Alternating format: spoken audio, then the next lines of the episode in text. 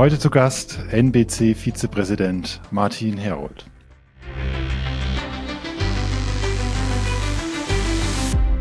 Leider ist das alte Präsidium dort drauf nicht eingegangen oder hat dann teilweise auch das Gespräch mit den Ländern nicht gesucht. Und daraus sind ja entstanden in den Ländern ja die Idee, das Präsidium vielleicht auch auf neue Füße und mit neuen Köpfen zu besetzen. Drei Tage vor Wettbewerbsbeginn können wir nicht hergehen und sagen, okay, wir brechen hier alle Zelte ab und jetzt fahren wir mal von, von Warastin nach Wien, weil dort auch eine, eine Kegelbahn, eine Achterkegelbahn in irgendeiner großen Sporthalle gerade zufällig aufgebaut ist. Mal sehen, ob das eine ernsthafte Anfrage ist. Wenn es so wäre, wäre das sehr, sehr interessant, weil wir dann spontan ein neues Mitglied hätten. Weltmeisterschaften, Mannschaftsweltpokal, Europapokal, NBC-Pokal und vieles mehr hängt mit der NBC zusammen und seit ein paar Jahren ist sie komplett neu aufgestellt und hat viel vor. Unter anderem soll im nächsten Jahr ein alter Wettbewerb neu wiederbelebt werden und vielleicht spielen wir irgendwann mal wirklich eine richtige Weltmeisterschaft. Jetzt also der Podcast mit NBC-Vizepräsident Martin Herold über die NBC und das, was dort aktuell passiert. Viel Spaß dabei. Neuner in Serie. Der erste Kegel-Podcast mit Sebastian Ruska.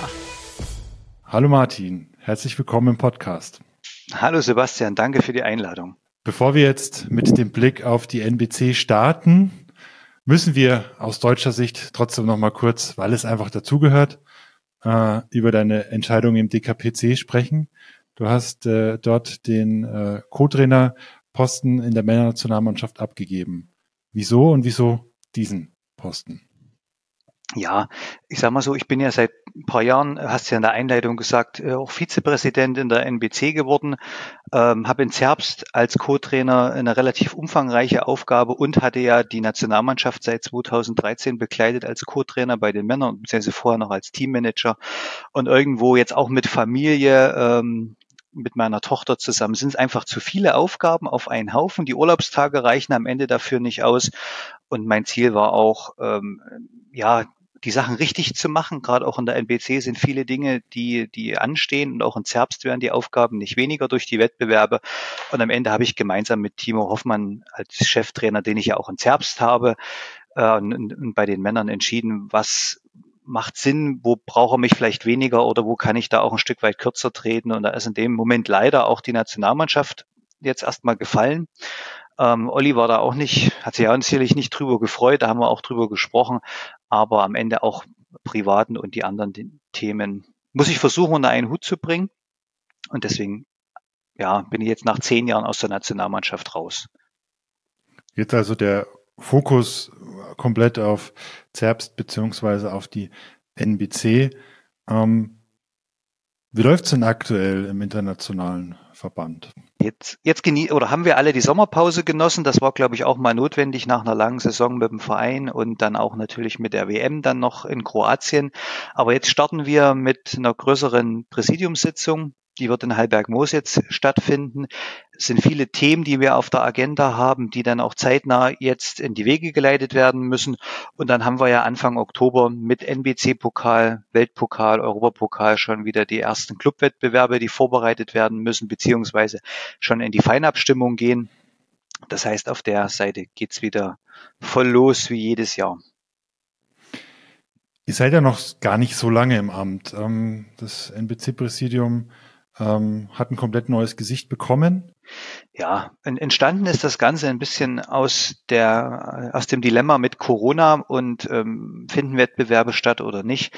Und das alte Präsidium hat dann auch, glaube ich, sehr sehr lange mit sich gerungen. Was macht man in Corona? Und eine WM äh, stand ja dort auf dem Programm und die sollte aber einem ja anderen Modus stattfinden, deutlich verkürzt. Und da hat sich dann in den Ländern sehr starker Widerstand geregt.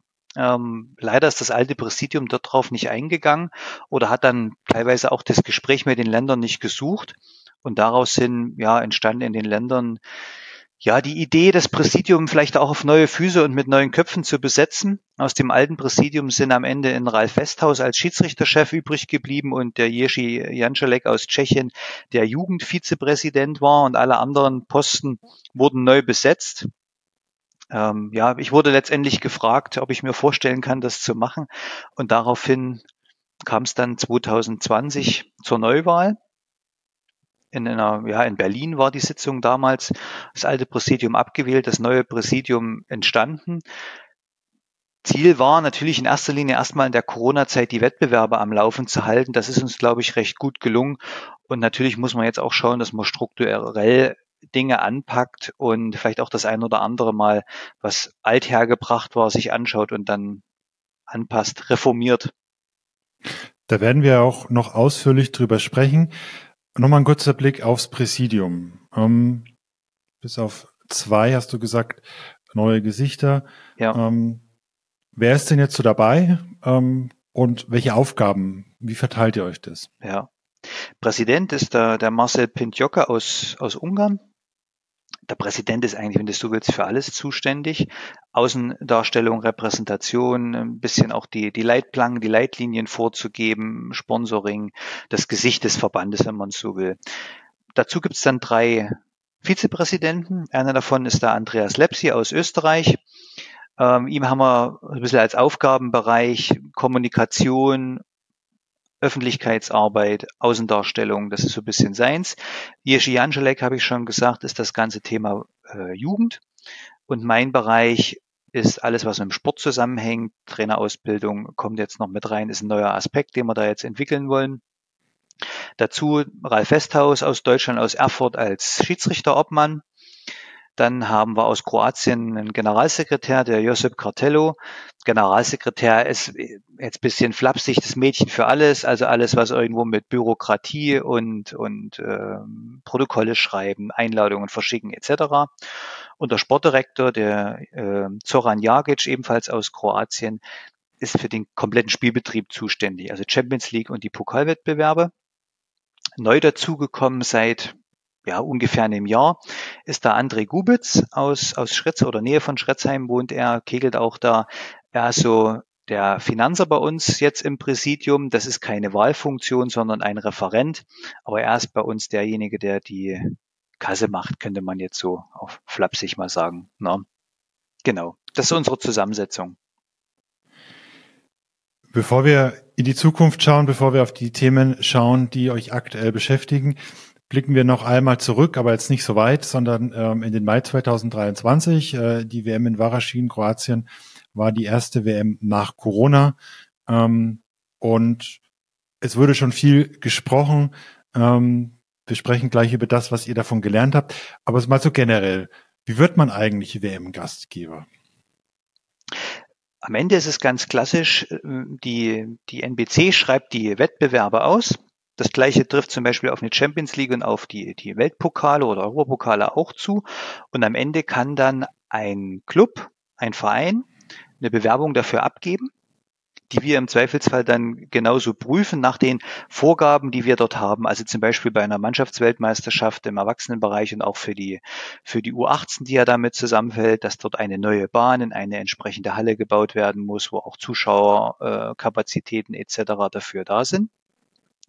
Und dann ähm, wird auf der NBC-Konferenz, die jährlich stattfindet, stimmen die Länder über die Bewerbungen ab. Also es ist keine Entscheidung, die durchs Präsidium erfolgt. Die Länder stimmen darüber ab, weil es kann ja durchaus auch sein, ähm, dass es mehrere Bewerbungen gibt. Hatten wir zuletzt äh, 2020 in Berlin bei der Konferenz, wo neu gewählt wurde, gab es Warastin und Budapest als Bewerbungen für die 23er WM kam am Ende dort nicht zu so einer Kampfabstimmung, wer kriegt, sondern es wurde dann so gelegt, dass ein Jahr, also 2023 war dann Warastin und dafür ist dann 2025 in Budapest die WM. Und das wurde dann dort so beschlossen durch die Länder. Gibt es generell Probleme, Weltmeisterschaften an Länder, an äh, ja, Städte, Vereine in dem Sinne ja dann auch mhm. zu vergeben? Mal so, mal so. Also ähm, wir haben durchaus auch schon gerade in der Corona-Zeit jetzt auch Aufrufe gemacht, weil wir noch Ausrichter gesucht haben. Äh, es war die letzte, das letzte Champions League-Finale äh, was dann in Graz stattgefunden hat. Da sind wir dann direkt auch auf Vereine zugegangen, ob die sich vorstellen können, sie so einen Wettbewerb auszurichten. Jetzt die nächsten Jahre sind wir wieder sehr, sehr gut ausgestattet schon. Also sind äh, bis äh, 27 nahezu alle Wettbewerbe schon vergeben. Das liegt auch daran, dass alte bekannte und auch neue Clubs da dazugekommen sind. Also zum Beispiel äh, München ist wieder sehr aktiv mit ihrer großen Anlage. Das freut uns, weil wir natürlich dort sehr, sehr gute Verhältnisse haben, was auch die Größe der Bahnanlage betrifft. Äh, Mörfelden jetzt mit Umbau, ehemaliger DCU-Verein. Das freut mich jetzt mal aus deutscher Sicht sehr, sehr, dass ähm, aus der Ecke wieder was dazugekommen ist. Und wir haben eine sehr neue Anlage in Bosnien-Herzegowina in Brčko. Da findet dieses Jahr das erste Mal ein Wettbewerb statt und die haben sich auch für sehr viele Wettbewerbe in den kommenden Jahren beworben. Und dadurch sind wir jetzt sehr gut ausgestattet. Aber wir suchen da immer interessante Clubs, ähm, die sich dafür interessieren, gern natürlich auch mit einer zentralen Lage. Österreich, da geht auch noch äh, Slowenien, natürlich auch Süddeutschland, weil das dann für viele relativ einfach oder zumindest zentral von der Anreise her besser ist, als wenn du dann in den Randlagen unterwegs bist. Wobei der Bosnien-Herzegowina für zumindest die Deutschen ja, ein weites Stück werden wird, aber Richtig, ja. ähm, das äh, soll ja auch mal ähm, ich denke, wenn Bosnien-Herzegowina immer kommt, so war es ja auch mit Estland, genau. Ähm, dann dürfen die auch mal eine kurze Anreise haben. Auf jeden Fall, das ist ein ganz wichtiger Aspekt, den ich da durchaus mal betonen will. In anderen Sportarten, klar, beim Kegeln, wir haben nicht das Geld wie, wie viele andere Sportarten. Da brauchen wir jetzt gar nicht Fußball oder Tennis bemühen. Aber am Ende, A, wie du es jetzt schon richtig gesagt hast, hat jedes Land was auch irgendwo teilnimmt in unserer Sportart, dann auch ein Anrecht, dass äh, die mal einen kurzen Weg haben. Und es gehört auch dazu, dass es natürlich rundum ist. Und dann gehören im Zweifelsfall natürlich auch Fahrt, Fahrtzeiten und Fahrtkosten dort mit dazu. Äh, wir wollen es ja doch versuchen, im Großteils professionell zu betreiben. Und da ist die Logistik einfach nur ein Teil davon. Mhm. Wenn wir jetzt nochmal konkret beim Thema Weltmeisterschaft bleiben, es ist ja ähm, vielerlei Hinsicht das größte Ereignis aktuell im Kegelsport. Ähm, Bahn wird extra gebaut. Äh, bestenfalls kommen sehr, sehr viele Zuschauer, deutlich mehr als die äh, zu einem äh, Mannschaftspokal kommen würden. Ähm, welche Vorgaben haben Gastgeber von der NBC? Wenn man jetzt zum Beispiel guckt auf das Thema Bahnen, Berichterstattung, mhm. Livestream oder nicht, beziehungsweise auch das Thema Eintritt. Gibt es da Vorgaben vom internationalen Verband? Noch zu wenige, will ich jetzt mal diplomatisch ausdrücken. Also ist das ein das Learning ist, von ja Mai definitiv. Also ganz ehrlich, das ist definitiv ein Learning aus der aus der Weltmeisterschaft Kroatien. Ähm, ein Stück weit natürlich daraus entstanden, dass es in der Vergangenheit nie ein Thema war, sich so im Detail damit zu beschäftigen. Wer jetzt zum Beispiel die Weltmeisterschaften in Deutschland erlebt hat, der wird sagen, was willst du da besser oder groß anders machen? Das war auf einem sehr hohen Niveau aus meiner Sicht ähm, für, für unsere Sportart, also Liedolsheim und auch in, in Speichersdorf wirklich hervorragend. Jetzt muss man sagen, hm, das Thema Ticketvergabe war sicherlich ein Punkt den man sich anschauen muss in Kroatien aber auch das Thema mit dem Livestream, da kommt natürlich auch das Thema Kosten und Stabilität der, der Bildübertragung dazu. Da haben wir Ideen, damit wollen wir uns auseinandersetzen. Das müssen wir mit den Ländern besprechen, ob das ein Lösungsweg wäre. Und daran müssen wir arbeiten, definitiv. Und das Ziel ist dann dort auch ganz klare Vorgaben zu geben. Bisher hat sich das sehr oft nur auf die technischen Voraussetzungen für die Bahnanlagen bestimmt oder auch die Größe einer Halle wo dann auch äh, Umkleidekabinen ausreichend zur Verfügung gestellt werden müssen. Das war in Kroatien perfekt. Also auch die Größe der Halle, da ja, kann man überhaupt nichts sagen. Die war für genau für sowas auch ausgelegt. Ähm, das wollen wir konkretisieren. Thema Livestream muss konkretisiert werden. Auch ein Stück weit natürlich ähm, Eintrittspreise bzw. Ticketvergabe. Da muss man sicherlich aber auch vorsichtig sein, weil natürlich ein Ausrichter damit auch sein Geld verdient und wir da nicht zu sehr reingrätschen wollen. Es muss aber natürlich ein gewisser Standard auch dort gewahrt sein, damit du auch ein Niveau gewährleisten kannst. Bei der vielen Kritik an äh, Waraschin beziehungsweise der, der vergangenen WM muss man, glaube ich, sagen, das äh, kommt mir gerade, es hätte nur wenige Orte gegeben, an denen man plötzlich noch äh, acht weitere Kegelbahnen zur Verfügung hat, um einen Wettbewerb auszulagern. Klar, das ist ja auch genau das. Und ganz ehrlich, mit jeder, der mich darauf anspricht, auf das Thema, ich nehme jetzt mal den Begriff Chaos WM, den finde ich falsch an der Stelle. Natürlich gab es Probleme, das haben wir auch gesehen, das haben wir auch versucht vor Ort weitestgehend zu lösen. Aber die ehrliche Frage, was wäre denn die Alternative gewesen? Na? drei Tage vor Wettbewerbsbeginn können wir nicht hergehen und sagen, okay, wir brechen hier alle Zelte ab und jetzt fahren wir mal von, von Warastin nach Wien, um, weil dort auch eine, eine Kegelbahn, eine Achterkegelbahn in irgendeiner großen Sporthalle gerade zufällig aufgebaut ist. Das ist ja, glaube ich, utopisch. Und das wäre aus meiner Sicht auch utopisch. Nächstes Jahr Fußball-Europameisterschaft in Deutschland und die FIFA oder die UEFA in dem Fall sagt eine Woche vorher, puh, wir sind hier nicht zufrieden. Dann kann versuchen, der DFB noch nachzubessern, soweit es funktioniert. Aber das dann mal schnell nach England vergeben, ist, glaube ich, auch äh, Fantasterei und auf der anderen Seite den Wettbewerb dann ausfallen zu lassen. Ich glaube, da ist der Image-Schaden und die Probleme, die daraus entstehen, noch viel, viel größer. Wir mussten damit umgehen, so wie es vor Ort war. Das eine oder andere war sicherlich nicht schön, gerade in den Anfangstagen, was dann auch die U18 betrifft. Ähm, oder auch dass dann äh, U14-Weltpokal auf der anderen Kegelbahn dort stattgefunden hat. Da muss man ja auch sagen, Gott sei Dank war es so. Vielleicht hätte es sonst, wäre es vielleicht wirklich ausgefallen. Ne? Aus meiner Sicht noch viel schlimmer. Äh, ja, aber das sind so diese Lernkurven, die wir dort hatten, äh, die in der Vorbereitung einfach besser gemacht werden müssen. Jetzt muss ich doch noch mal kurz nachfragen. Du hast gesagt, wir können drei Tage vorher nicht die Zelte abbrechen und woanders hinfahren. War es also schon vorher bekannt, dass es schwierig werden könnte? Also nicht in dem, wie man es jetzt von außen, von der Ferne auch beurteilen kann. Ähm, ein, ein Punkt kann sicherlich sein, dass wir dort als NBC mehr vor Ort sein müssen, um das vielleicht vor Ort sich auch anzuschauen. Da kommt natürlich jetzt ein Punkt. Mit einem Josep Cartello und auch einem Zoran Jagic waren immer zwei NBC-Menschen vor Ort, die das auch vor Ort sich angeschaut haben. Äh, wir sind natürlich auf den Bahnbauer angewiesen, dass er rechtzeitig fertig wird. Da gibt es Zusagen, die hat er am Ende auf den letzten Drücker auch dort irgendwo eingehalten. Trotzdem sage ich nochmal, was hätten wir machen wollen. Ich habe auch schon eine WM selber als Aktiver erlebt in Kroatien. Da ist halt während des Wettbewerbs die Bahn ausgefallen. Solche Dinge kannst du ja nicht vorher planen. Ähm, das ist schade. Für die Sportler braucht man nicht drüber reden. Mehr als ärgerlich in dem Moment. Ähm, aber ja, alternativlos ist immer ein, ein schwieriges Wort. Ich glaube, wir haben versucht, dort das Beste draus zu machen und es ist ja am Ende auch von Tag zu Tag, auch hinten raus dann für die Erwachsenen-WM, war es alles in Ordnung. Kann man nichts sagen. Schauen wir also nach vorne und bevor wir den Themenkomplex WM verlassen, eine Nachfrage noch. Wie sind denn eure Pläne für das Thema Livestream? Ich denke, das ist das, äh, wo man viele auch mit abholen kann und gerade diese Medienpräsenz fehlt dem Kegelsport ja.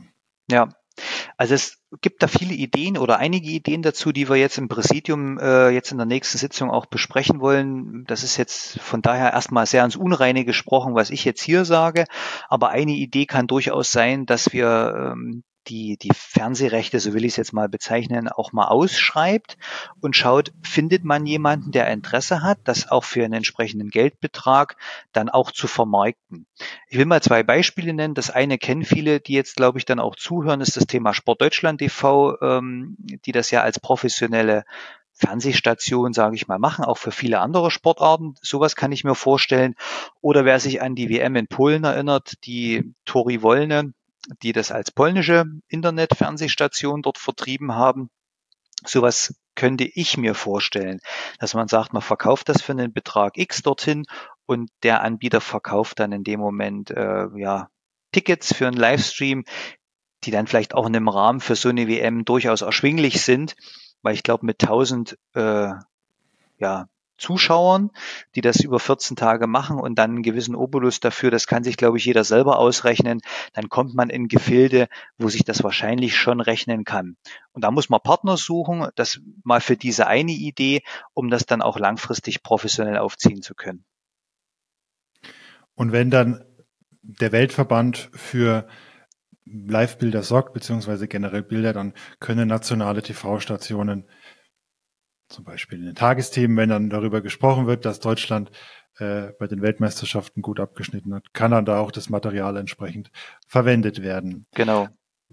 Das Thema Livestream-Weltmeisterschaft ist das eine, mit dem ihr euch gerade beschäftigt. Es sind noch eine Reihe anderer Themen. Wir haben im Vorfeld drüber gesprochen, deswegen kenne ich die Themen und wir werden sie jetzt äh, Stück für Stück auch durch, durcharbeiten. Ihr habt einen Brief aus Indien bekommen, was ich sehr spannend finde. Ähm, Im nächsten Jahr soll die Europameisterschaft seit langem mal wieder stattfinden. Ähm, ihr plant und überlegt, wie das äh, die, Champions League als Premium-Produkt aufgewertet werden kann. Es geht natürlich wie überall im Kegeln um die Mitgliedergewinnung und aber auch um die Trainerausbildung. Und damit will ich starten. Ähm, du hast es vorhin schon angesprochen, da gibt's Bewegung, was die Trainerausbildung angeht. Genau.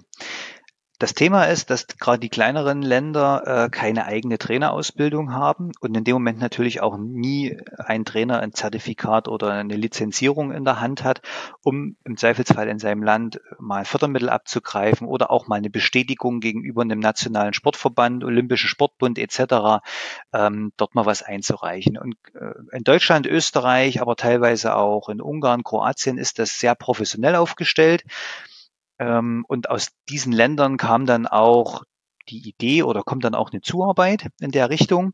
Das heißt, wir haben aktuell in der Entwurfsversion eine Basis an oder eine Basisausbildung quasi für den niedrigsten Trainerschein schon, äh, der ist schon erarbeitet von der Trainergruppe seit einigen Jahren, muss man auch ehrlicherweise schon dazu sagen. Das lag jetzt auch durch Corona ein bisschen brach, beziehungsweise auch daran, dass das eigentlich auf der Ebene der WNBA mal aufgesetzt werden sollte.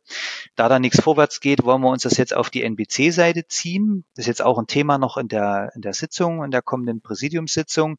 Und im Anschluss wollen wir schauen, wenn das Konzept uns als Präsidium schon gefällt, dass wir bis zum Jahresende diese Trainerausbildung über die NBC anbieten, so dass wir quasi in Wochenendlehrgängen über äh, ja bestimmte Stundenanzahl, die da auch erreicht werden müssen, dort eine Trainerausbildung anbieten. Gerade für die kleineren Länder aus Italien, Estland, weiß ich, sind die Nachfragen schon da gewesen, aber vielleicht auch für Frankreich oder Polen, wo sehr viel Jugendarbeit mittlerweile auch wieder passiert, viel Bewegung zumindest erstmal da ist, gerade wenn man jetzt mal Estland durch die WM auch nimmt und dass man dort auf der Ebene über uns auch noch eine Lizenzierung für die Trainer dazu baut. Und da sind wir wirklich jetzt gerade in den Endzügen und da hoffe ich, dass wir das bis zum Jahresende komplett stehen haben. Kann das auch bei anderen Themen ein Vorbild sein, ein guter Weg sein, zu sagen, okay, wir nehmen die besten Beispiele aus allen Mitgliedsländern, in dem Fall Trainer, Trainerausbildung aus Deutschland ungefähr, und übertragen das in andere Mitgliedsländer beziehungsweise machen das als äh, Weltverband genau so. Ja, also da bin ich immer ein Freund davon, weil ich sage, wir brauchen das Rad ja nicht neu erfinden, wenn es jemand anders schon gemacht hat. Man muss immer schauen, ob man das äh, so einfach duplizieren kann. Ich nehme jetzt mal das Beispiel Jugendspielbetrieb. In Deutschland ist das einzige Land, was einen funktionierenden, in Anführungszeichen, also funktionieren deswegen, weil es genug Mannschaften gibt, äh, Jugendspielbetrieb hat. Die anderen Länder hätten den wahrscheinlich auch gern funktionieren, haben aber einfach zu wenig Jugendliche und dann Clubs. Das heißt, man kann sowas nicht einfach dann in andere Länder kopieren. Aber grundsätzlich auf jeden Fall.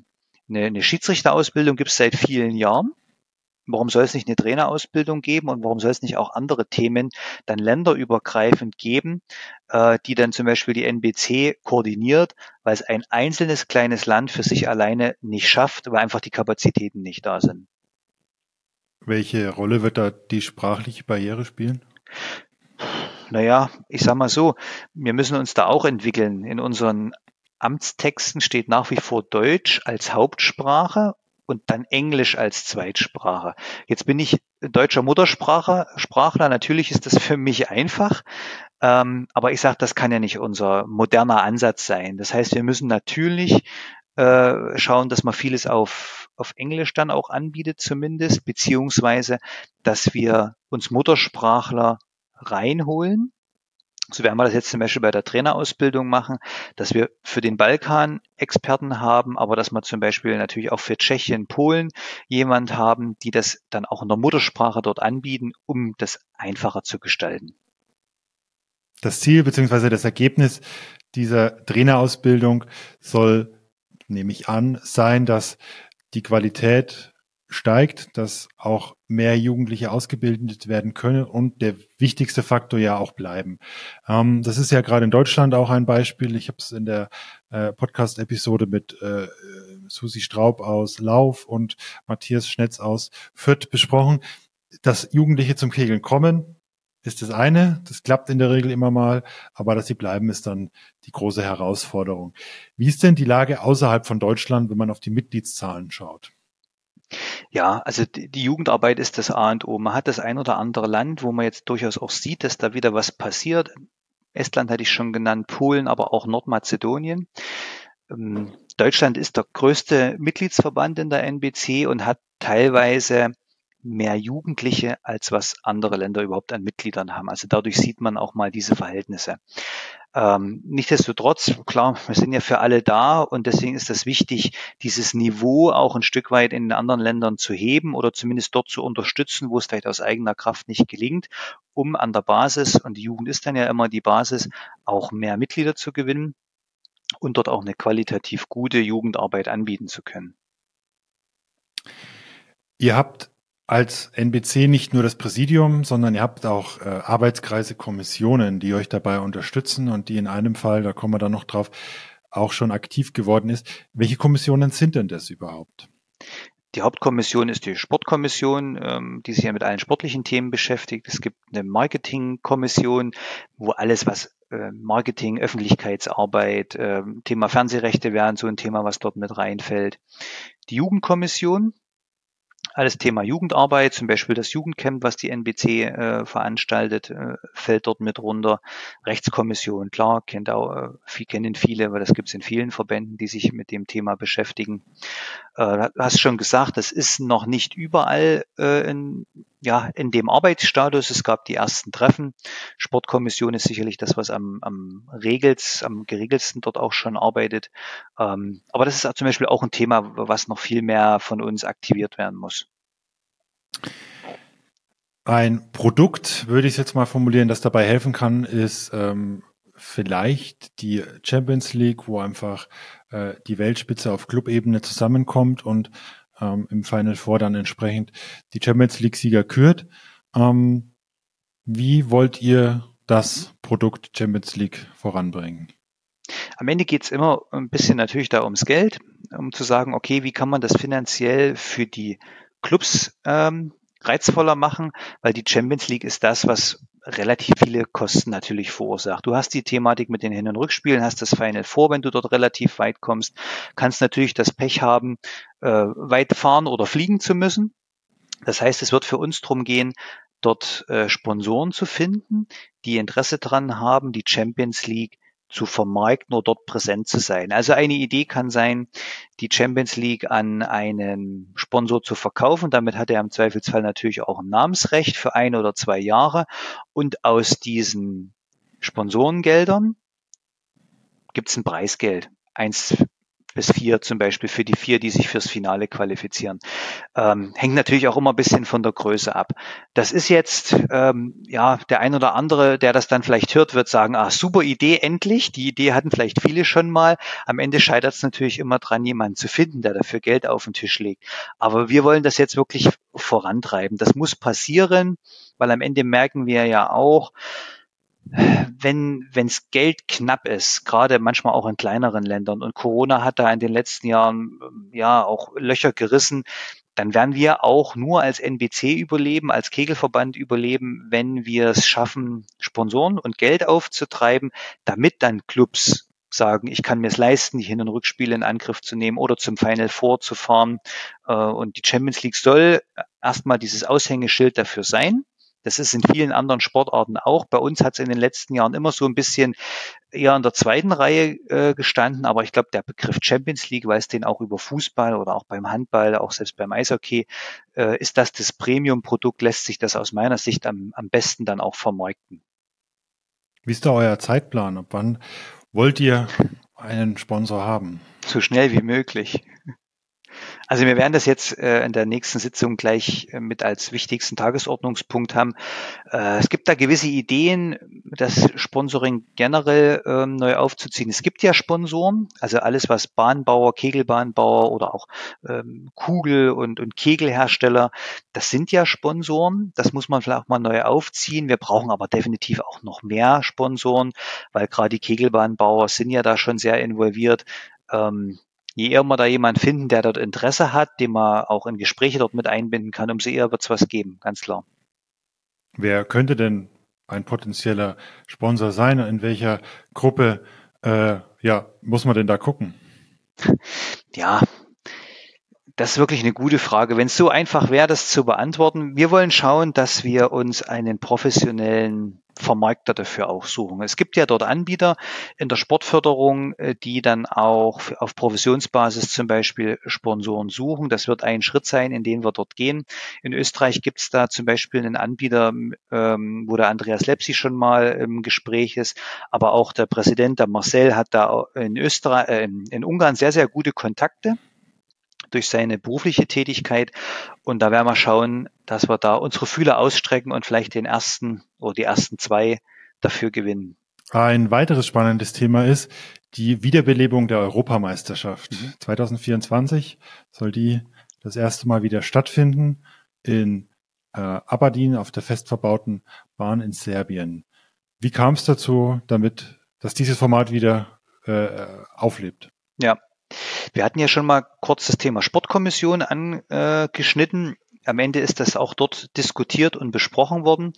Der Wunsch aus den Ländern, mehr Wettbewerbe oder auch andere Wettbewerbe anzubieten, weil es teilweise an den Fördertöpfen hängt. Eine Weltmeisterschaft gibt es ja bei uns, aber wenn man ganz ehrlich ist, es ist ja keine Weltmeisterschaft, weil nur europäische Clubs dran teilnehmen. So, Jetzt ist es so, dass gerade auf dem Balkan hm, und auch in Österreich eine Europameisterschaft einen anderen Stellenwert hat durch die Förderung und es nehmen ja auch nur europäische Länder teil. Das heißt, wie ist oder wie wollten wir es umsetzen? Es gibt ja noch einen Einzelweltpokal äh, in allen Altersklassen. Dieser wird jetzt aufgebohrt mit mehr Teilnehmern und auch mehr Wettbewerben auf eine Europameisterschaft. Nicht ganz in dem großen Modus wie eine WM stattfindet. Es ist ein bisschen weniger, was auch die Startplätze betrifft, aber mehr als der alte Einzelweltpokal. Und nächstes Jahr startet das das erste Mal. Und äh, ja, das, das Hauptthema, muss man ganz ehrlich sein, ist der Wunsch aus den kleineren Ländern einfach auch mehr Wettbewerbe zu haben. Ich hatte es vorhin angeschnitten, äh, Jugendspielbetrieb haben viele nicht. Das heißt, diese Europameisterschaft auch für U14, U18, U23 ist dann für viele Länder einfach noch ein Zusatzwettbewerb, um den Jugendlichen äh, Wettkämpfe auf internationalem Niveau anbieten zu können. Wie wird die Europameisterschaft dann konkret ablaufen? Termin, also für die Erwachsenen, inklusive U23 ist dann der Februar, also immer dort das Wochenende, was auch der Einzelweltpokal war. Du wirst dann ganz klassisch ähm, einen Einzelwettbewerb über einen K.O.-Modus haben, inklusive Sprint und Tandem. Und für die U's ähm, kommt dann der Wettbewerb vor den Weltmeisterschaften im Mai, so wie es jetzt auch U14, U18 auch schon war, inklusive dann auch noch einen Paarkampf und einen Mannschaftswettbewerb dazu. Also man kann sich es wirklich so ungefähr vorstellen wie die Weltmeisterschaften, bloß in einem etwas kleineren Rahmen, weil einfach weniger Teilnahme, Teilnehmer in den Einzelwettbewerben oder auch an den Sprintdisziplinen dann an Start gehen. In dem Zusammenhang werden, glaube ich, auch die Altersklassen ein bisschen angepasst. Ja, Genau. Ist auch ja ein Thema, was aus der Sportkommission über die Länder gekommen ist, äh, dass man einfach sagt, eine Vereinheitlichung auch mit den Standards beim Bowling über die IBF, also was quasi der große Dachverband ist für alle Bowlingspieler und Kegelspieler, ähm, gibt es andere Altersklassen, nämlich zum Beispiel U15, U19, U24. Das passen wir jetzt in dem Zuge an, um das Ganze auch ein Stück weit zu vereinheitlichen. Ein Vorteil, der da auch noch dazu kommt, ist, dass wir immer dann diesen vierjährigen Rhythmus haben ähm, und ja, ist eine Vereinheitlichung, passt die Altersklassen an, ist für jemand im Olympischen Sportbund dann einfacher nachzuvollziehen, weil die auch diese Altersklassen haben. Die Nationen, die an der Europameisterschaft teilnehmen, werden sich aber nicht von denen unterscheiden, die an der Weltmeisterschaft Stand jetzt teilnehmen, oder? Stand jetzt nicht. Also es haben alle Länder, die in der NBC Mitglied sind, das Startrecht an der Europameisterschaft als auch an der Weltmeisterschaft. Aber, und jetzt kommen wir zum spannendsten Thema, finde ich. Ähm, ihr habt einen Brief bekommen aus Indien. Genau. Was Der kam vor drei oder vier Wochen. Und Indien bittet um Aufnahme in die NBC. So, jetzt muss man mal schauen. Äh, wir sind gerade mal am Prüfen, was da dahinter steckt, weil am Ende ähm, heutzutage ist, glaube ich, einfach, sich ein Logo zu entwickeln, einen Briefkopf zu schreiben und das dann mal in die Post zu geben. Ähm, ja, mal sehen, ob das eine ernsthafte Anfrage ist. Wenn es so wäre, wäre das sehr, sehr interessant, weil wir dann spontan ein neues Mitglied hätten und das Ganze noch auf einem anderen Kontinent stattfinden würde, also mit Indien aus Asien. Ähm, ja, wir verfolgen das aktuell und mal schauen, vielleicht haben wir ja in ein paar Jahren eine Weltmeisterschaft in Indien oder Champions League Finale, weil der Maharaja dann Interesse hat, äh, da gleich mal Sponsor zu sein. Der Brief kam vom indischen Bowlingverband. Genau. Und ähm, was steht genau drin? Also steht drin, dass es dort Kegelbahnen gibt oder wollen sie einfach nur aufgenommen werden? Die wollen aufgenommen werden. Das ist jetzt erstmal der erste Schritt. Äh, natürlich auch ein Stück weit Konsultation, was dafür benötigt wird, Richtung Bahnbau. Da wird natürlich dann viel Pionierarbeit notwendig sein, Richtung Ausbildung, äh, Mitgliedergewinnung, Jugendarbeit. Äh, aber jetzt geht es im ersten Schritt erstmal darum, eine Aufnahme bei uns sicherzustellen. Wenn das jetzt eine ernsthafte Anfrage ist, werden wir uns ja auf keinen Fall dagegen wehren, sondern wir freuen uns darüber. Äh, wir sind da jetzt in Gesprächen, versuchen da auch mal den Kontakt herzustellen. Wahrscheinlich muss der Präsident dann auch mal hin, ganz klar, sich das anschauen, dann vor Ort dort auch sprechen. Aber das ist jetzt ein Thema, was wir vorantreiben wollen. Wenn wir jetzt auf die ganzen Themen blicken, ähm, ist für dich persönlich ein Prio-Thema, weil es äh, dein, dein Herzensthema ist, wo du sagst, ähm, das will ich, das müssen wir unbedingt schleunigst angehen, damit Kegeln eine goldenere Zukunft hat, als es aktuell der Fall ist? Ja, auf jeden Fall. Also persönlich liegt auf meinem Tisch das Thema mit der Trainerausbildung. Das gehört so ein bisschen in meinen Aufgabenbereich. Aber wir haben es ja vorne angeschnitten, die Professionalisierung der Wettbewerbe. So nenne ich es jetzt mal. Das heißt, wir als NBC geben Leitplanken vor für eine Weltmeisterschaft, äh, geben Leitplanken vor für einen Livestream. Das sind so Themen, die wir jetzt sicherlich priorisiert äh, bearbeiten werden. Und ähm, Aufgabe, was beim Marcel, beim Präsidenten liegt, ist das Thema äh, Sponsoren zu finden. Neue Sponsoren zu finden, größere Sponsoren zu finden, um auch das finanziell für die äh, Clubs, für die Nationen dann reizvoller zu machen. Das sind sicherlich mal die zwei großen Themen und was persönlich bei mir liegt, ist die Trainerausbildung. Wie oft steht ihr im Kontakt? Wie, wie, wie arbeitet ihr an diesen Themen? Seid ihr, das hast du gesagt, in ganz Europa verteilt? Ja, wir haben jetzt ein bisschen Sommerpause gemacht, das hatte ich ja vorhin gesagt, aber ansonsten schalten wir uns einmal im Monat zu einer Online-Präsidiumssitzung zusammen, treffen uns im Rahmen der Wettbewerbe, also im Herbst, wenn die Weltpokale stattfinden, beziehungsweise dann im Mai, äh, ist ja im Regelfall sowieso NBC-Konferenz, auch noch zu Präsenzveranstaltungen. Und wir wollen jetzt etablieren, dass wir uns einmal in der Sommerpause in einer größeren Präsenzrunde treffen, um dann auch strategische Themen zu besprechen, was ich gerade gesagt habe. Die Sitzung findet ja jetzt statt. Ähm, das ist so unser regelmäßiger Austausch und dann natürlich bilateral, wo wir uns immer über den Weg laufen oder heutzutage natürlich auch telefonisch ist das ja alles kein Problem. Eine kurze Sache noch, die ich äh, noch ansprechen möchte, weil es auch immer wieder durch die sozialen Medien gegeistert ist, das Thema World Games in Birmingham. Da gab es mal Bestrebungen, dass Kegeln Teil des Ganzen wird. Ähm, es ist ja so, dass ihr als NBC jetzt nicht so direkt davon betroffen seid, beziehungsweise wart. Es ist ja eher ein WNBA-Thema. Ja. Aber ähm, was, was war da los? Worum ging es da genau? Mhm. Die World Games sind ja die Olympischen Spiele der nicht-olympischen Sportarten. Fand letztes Jahr in Birmingham in den USA statt. Äh, Mitglied in den World Games ist für Kegel und Bowling die IBF, International Bowling Federation. So, und die ist am Ende dafür verantwortlich, dass dort die Wettbewerbe durchgeführt werden. Es gab da diverse Gespräche mit dem, ich sage jetzt mal Generalsekretär der IBF, wo man zu dem Zeitpunkt nicht mal richtig wusste, ist er der Generalsekretär oder hin und her. Also die IBF ist auch ein sehr schwierig zu durchblickendes Gebilde. Da ist ein Scheich aus Abu Dhabi, glaube ich, der Präsident. Das weiß aber auch keiner so richtig, weil da gab es zuletzt auch durchaus wieder Verwirrungen, ob den Verband überhaupt noch gibt, ob die überhaupt noch Mitglied bei den World Games sind, etc. Äh, Stand war zu dem Zeitpunkt, Bowling wäre gefahren oder war auch dann Teil Sportart der World Games und jetzt ging es ums Kegeln, also ums Klassik-Kegeln, die klassischen Nine-Pin-Bowler. Ähm, die WNBA war von überzeugt, dass es dass wir dort dabei sind. Auch ein, Kegel, ein Kegelbahnbauer, der dort die Bowlingbahn gebaut hat, äh, war fest von überzeugt, dass Kegeln stattfindet. Ähm, aber es gab nie was Schriftliches dazu. Das heißt, wir als NBC haben gesagt, wenn wir nichts Schriftliches dazu haben, können wir dort keinen Wettbewerb ausschreiben. Am Ende fliegt dort die erste Nation hin, dort ist keine Bowlingbahn oder wir werden dort nicht zugelassen, weil wir nicht akkreditiert sind.